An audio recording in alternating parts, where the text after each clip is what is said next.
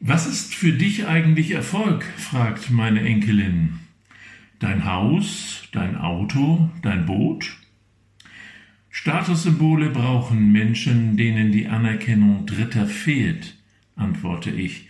Marken machen erst einen Sinn, wenn sie besser sind als andere, nicht wenn mit ihnen lediglich leere, großmäulige Versprechungen einhergehen. Nicht Marken dürfen dich beherrschen, du selbst musst zur Marke werden, zur Wertmarke. Die Menschen in deiner Umgebung müssen wissen, was du wert bist, dass du zuverlässig bist, hilfsbereit, kompetent. Wer dich trifft, nimmt etwas mit, gut gemeinte Ratschläge, Worte, die man nicht so schnell vergisst, bessere Laune, liebevolle Zuneigung oder etwas anderes, was Sinn macht. Vorbild sein schafft Anerkennung. Materieller Protz führt zu Neid bei den einen, zu Verachtung bei den anderen. Wie oberflächlich diese Form der Wahrnehmung ist, können vor allem die bezeugen, bei denen der Überfluss versiegte. Häme und Spott sind dann die Folge.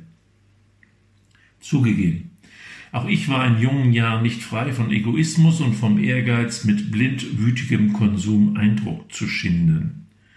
Mit zunehmender Verantwortung und den steigenden Erwartungen der Menschen an die Kompetenz eines Hochschullehrers, die durch Bescheidenheit besondere Aufmerksamkeit erlangt, habe ich zu christlichen Werten zurückgefunden und das fremdbestimmte Ich weitgehend zähmen können.